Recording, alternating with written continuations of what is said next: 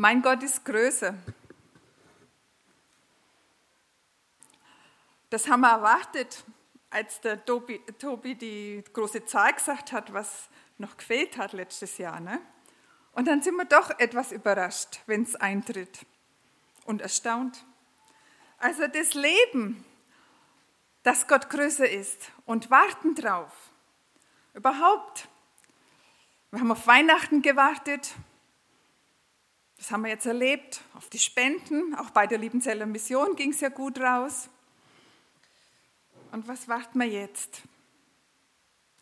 Ich möchte uns heute jemand vor Augen stellen, der auch ein Erwartender war. Wir kommen von Epiphanias her, wo das Licht in diese Welt gekommen ist. Und ich hoffe, wir können von der Person für unsere, unser Leben und unsere heutige Situation, auch wenn sie ganz anders ist, was lernen. Ich möchte jetzt meinen Mann bitten, weil wir ja beide miteinander den Gottesdienst halten, zu kommen und den Text zu lesen für uns.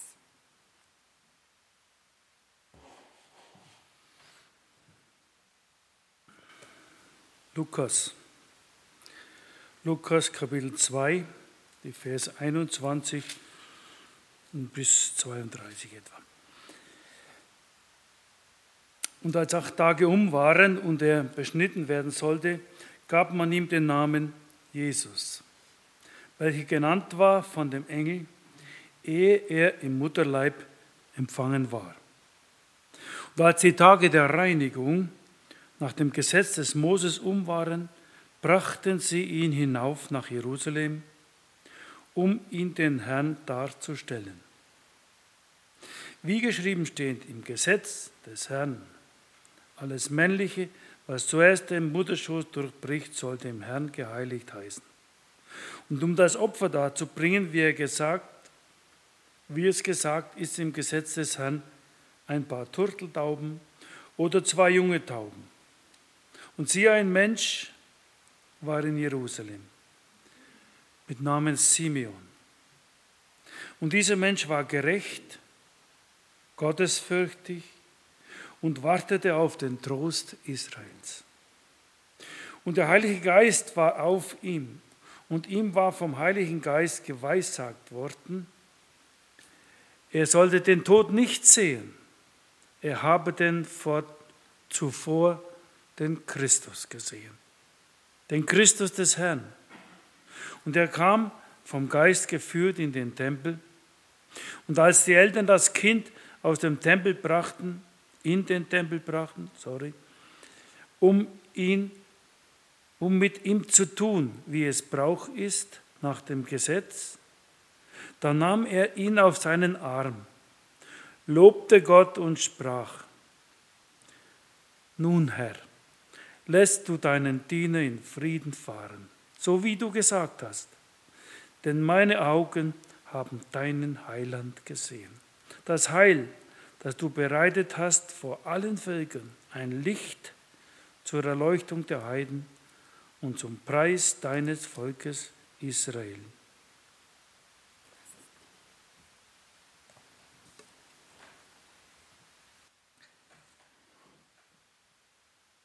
Und nun, Herr Jesus, lass uns hören, was du zu uns zu sagen hast aus dieser alten Geschichte, dass wir gestärkt heimgehen können.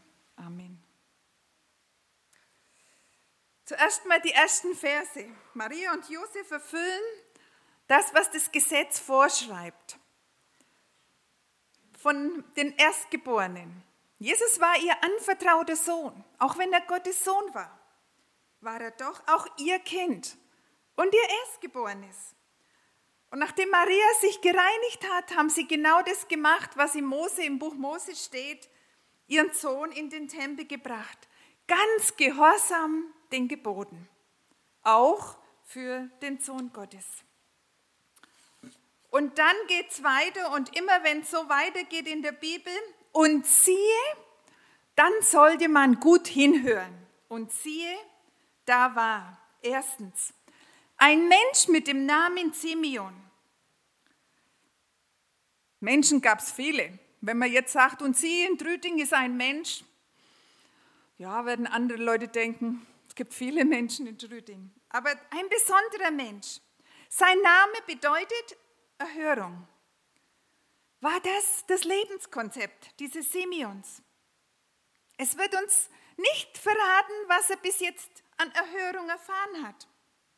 Er lebt in Jerusalem, aber dann geht es weiter. Und ich glaube, das ist sehr gut zu hören für uns. Er war gerecht, gottesfürchtig, fromm und lebte, wie, wie Gott es wollte, voller Erwartung und Sehnsucht nach dem Trost Israels.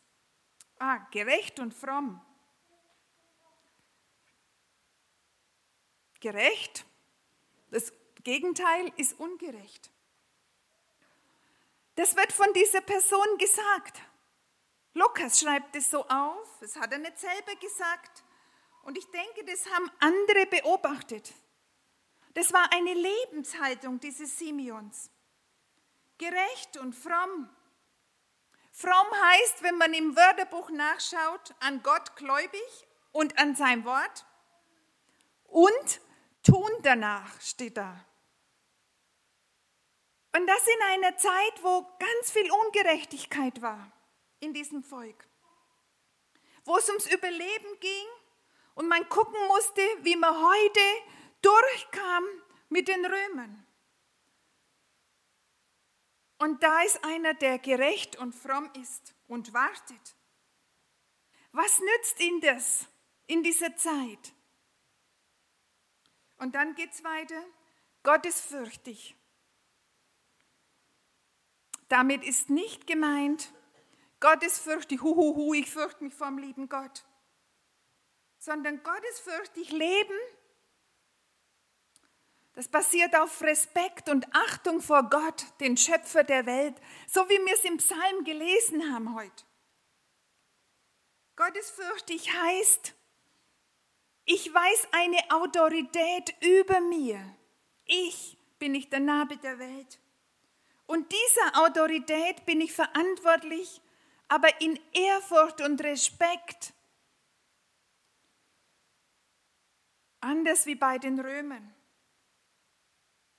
Es ist nicht eine Instanz, die mich knechtet, sondern die in Liebe über mir wacht und die das unterlegt hat und belegt hat, eben durch Weihnachten. Und das weiß dieser Simeon, das weiß er aus der Erfahrung und aus der Geschichte seines Volkes. Und diese Gottesfurcht mit, Recht, mit, mit Respekt und Achtung, die verleiht diesen alten Mann einen aufrechten Gang. Er muss sich nicht einschleimen bei den Römern. Er muss nicht um jeden Preis ein bequemes Leben haben, sondern er weiß sich verantwortlich, einen Schöpfer über ihn, eine Autorität über ihn. Und dann wartet er auf den Trost Israels.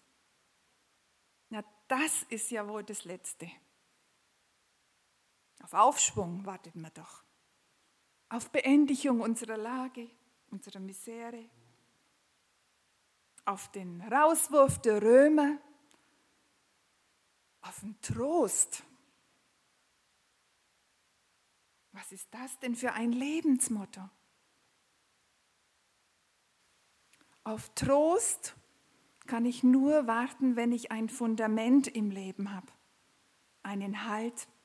Und ich kann auch nur trösten andere, die im Moment jetzt da dieses Fundament nicht mehr sehen oder wo es wackelt. Trost braucht eine Grundlage. Und die hatte Simeon. Er hat auf den Trost Israels gewartet, weil er die prophetischen Worte kannte, weil er seine Bibel, die Tora, kannte. Und in Jesaja 40 wird schon gesagt, deine Knechtschaft soll ein Ende haben, Israel. Und deine Schuld soll vergeben werden.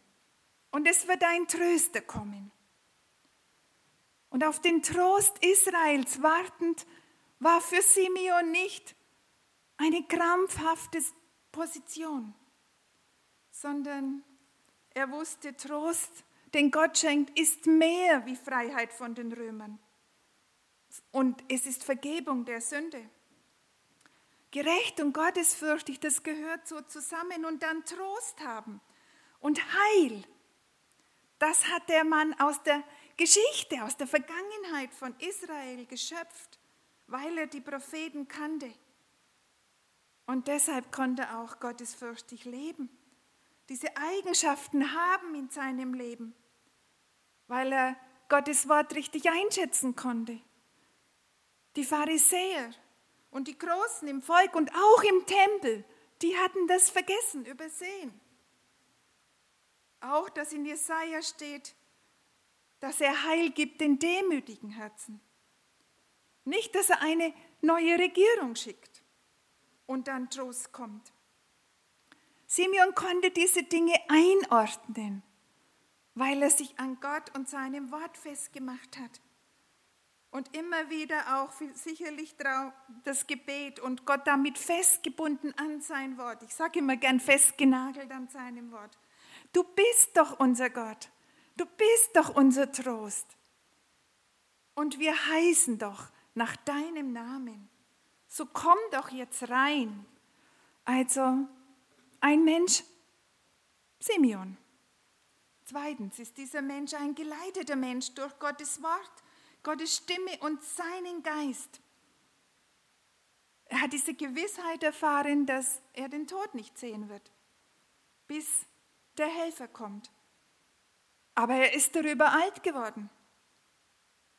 Und Sterben ist ihm jetzt näher als das Leben. Und trotzdem hält er daran fest. Auch zum Schein der großen Gottlosigkeit. Es war eine große Gottlosigkeit trotz frommer Fassade in diesem Land. Es hat ja noch vieles funktioniert, die Gesetze, die die Pharisäer aufgestellt haben. Aber Simeon war einer, der auf den Trost Israels gewartet hat. Und dadurch war er geleitet vom Heiligen Geist. Er wusste, ich werde den Helfer sehen. Wenn es Gott verspricht, dann macht es. Egal, wie viele Lebensjahre ich auf dem Buckel habe. Und ist euch aufgefallen, vom Geist geleitet?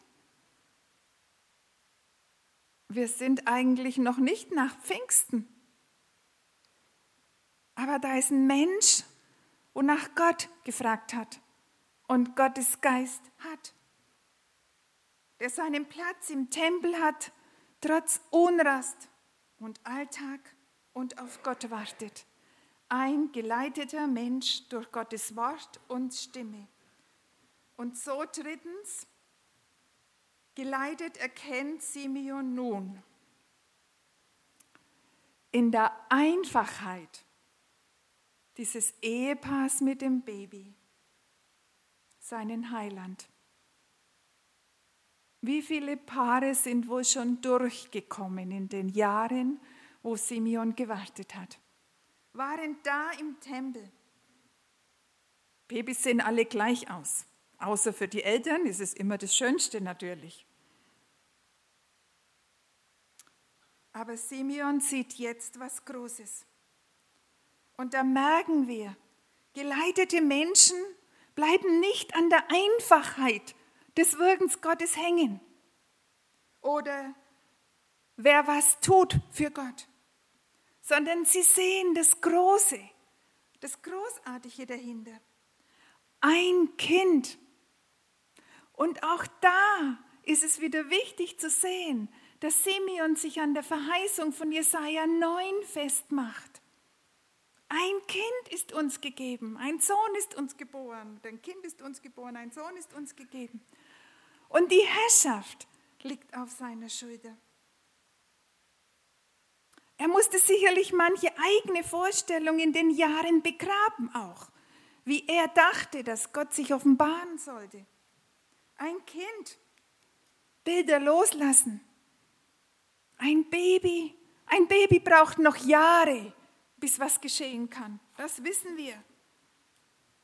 Und doch sieht Simeon die ganze Erfüllung in diesem Baby, das jetzt in den Tempel gebracht wird. Keine Täuschung. Hier ist Gottes Versprechen, das er einlöst. Und er wird es erfüllen zu seiner Zeit mit diesem Kind, auch wenn es jetzt noch so klein scheint. Denn ich bin nur ein Diener. bin nur der Diener. Aber jetzt kann er sagen, du lässt deinen Diener fahren, denn meine Augen haben Heil gesehen, Licht gesehen in meiner Welt, auch für sein Volk. Friede, äh, Simeon kann jetzt in Frieden gehen, auch wenn es nur ein Kind ist, ein Baby, das er jetzt sehen durfte. Er erkennt da die Liebe Gottes, die Größe Gottes. Da kommt Israels Hilfe her. Auch wenn jetzt im Moment in Jerusalem und Israel noch immer das gleiche Chaos herrscht mit den Römern, der Herodes immer noch regiert und mächtig ist. Aber hier fängt es an, heil zu werden. Es kommt, es wächst.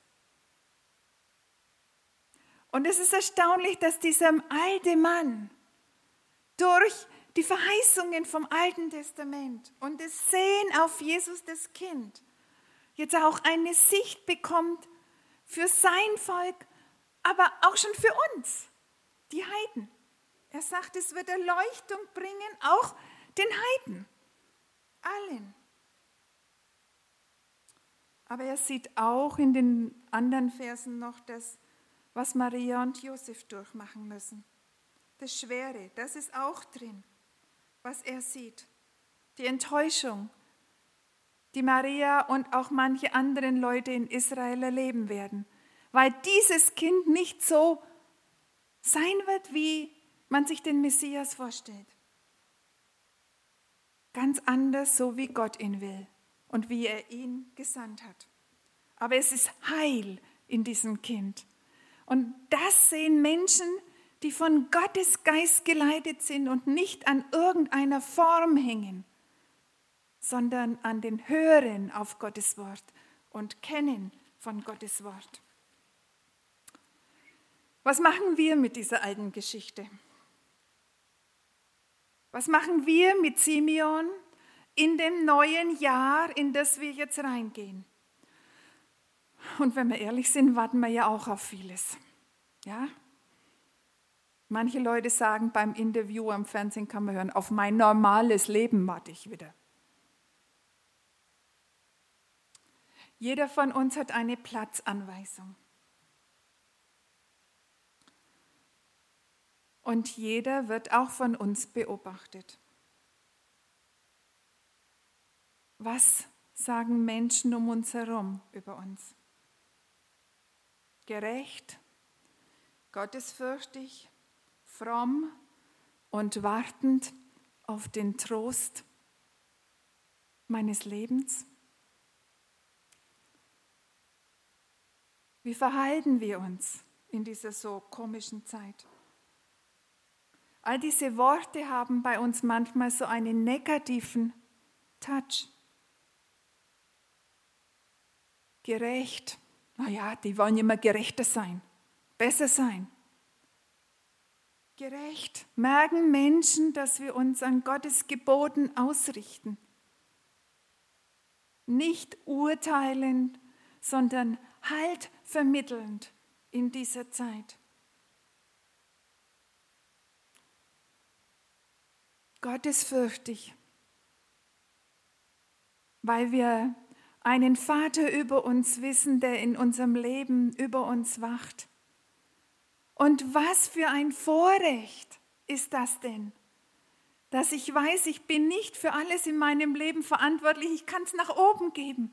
Und ich kann ihm bitten, dass er mir hilft. Brigitte muss nicht alleine gehen, jetzt. Und ich musste denken, als unsere neue Regierung eingesetzt wurde, was für ein armer Mensch, unser Bundeskanzler, der jetzt die ganze Last Deutschlands tragen muss. Und der hat doch einen Schöpfer über sich, der dasteht und helfen möchte. Gott ist fürchtig, sich da einordnen können und richtig meinen Stand sehen und dann in Achtung und Respekt vor meinem Schöpfer stehen, der ein liebender Vater ist und in Weihnachten es uns gezeigt hat. Fromm. Zu mir hat mal jemand gesagt, Frau Schülein, Sie haben einen kindlich naiven Glauben. Wo? Da habe ich geschluckt und habe es nicht einordnen wissen. Bin ich heimgegangen, habe es meinem Mann gesagt und Gott sei Dank hat er mich dann zurechtgewiesen oder korrigiert. Sagt, nimm es als Kompliment. Einen kindlichen Glauben, der festhält an den Verheißungen. Fromm, der Gottes Wort ernst nimmt als bare Münze. Da hat es sich festgelegt. Und ich darf das in mein Leben mit reinnehmen und ihn dran festmachen an so einer Jahreslosung. Und dann dürfen wir erleben, dass er sich da beweist, dass er da ist. Sind wir solche Menschen? Und wenn man dann altmodisch und naiv abdeklariert wird, halten wir dann trotzdem an unserem Herrn fest, weil wir erlebt haben, dass sein Wort trägt. Und sagen das auch so weiter, was ich erlebt habe mit meinem Gott, kann mir niemand nehmen und auch kein Fragezeichen dahinter machen. Ich habe es erlebt, auch im Schweren, dass er Trost und Halt ist und Wegweisung gibt. Und sind wir dann so von diesem Herrn geleitet, dass wir fröhlich unseren Weg gehen können. Das Weltgeschehen und da, wo wir drinstehen jetzt, liegt in Gottes Hand. Aber lasst uns auch sehen in diesem neuen Jahr, wir sind so wie Simeon, Diener des Höchsten. Er sagt nicht, jetzt lässt du deinen Botschafter und deinen Mächtigen in Frieden fahren, sondern er sagt, nun lässest du deinen Diener in Frieden fahren, heimgehen. Ich brauche das immer wieder, dass ich das sehe. Ich bin nur Diener auch heute Morgen. Ich bin nicht Kämpfer für meinen Gott. Habe ich oft genug durchexerziert im Leben gemeint. Ich muss jetzt kämpfen. Und wisst ihr was, das geht immer schief. Diener. Und als solche sind wir jetzt reingestellt in unsere Zeit. Als Diener des Höchsten, der höchsten Autorität dieser Welt. Und an dem Platz in Trüting oder in den Dörfern außenrum, wo wir stehen. Und ich glaube, mit diesem Blick, dass wir Diener sind, können wir getrost weitergehen in unserer Zeit. Auch dann, wie Simeon sagt, wenn es ans Heimgehen geht, weil er mit uns geht und weil unser Leben ein Ziel hat. Wir können sagen, wir haben den Heiland der Welt gesehen, weil er zuerst in mir Heil gemacht hat. Aber er bringt auch das Heil der Welt. Und da müssen wir nicht an irgendwelchen Fassaden hängen bleiben. Und dann ist er noch das Licht der Heiden geworden. Und somit können wir rausgehen, weil wir Licht sind, da wo Gott uns hinsendet. Und alles, das wollen wir auch nicht vergessen zum Preise Israels, damit, dass sein Volk auch wieder neu in den Blickwinkel kommt, dass unser Retter von Israel kommt und dass Israel wichtig ist. Und ich glaube, dazu will uns unser Herr gebrauchen in dieser Zeit. Und auf das sollten wir sehen, dass er da ist und mit uns geht, so wie bei Simeon. Amen möchte noch ein Gebet sprechen und dann singen wir miteinander das Vaterunser. Und lieber Herr, jetzt geh mit uns. Du bist mit dem Simeon gegangen in alten Jahren. Ja, er ist alt geworden. Aber er hat festgehalten und aufs Heil gewartet und durfte es dann auch sehen. Und wir brauchen das auch in dieser Zeit. Deine Gegenwart sehen.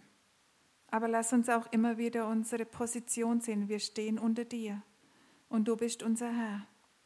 Und da wollen wir in Ehrfurcht und Anbetung stehen.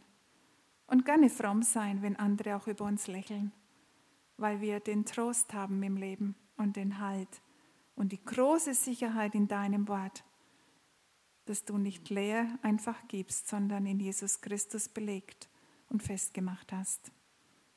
Amen.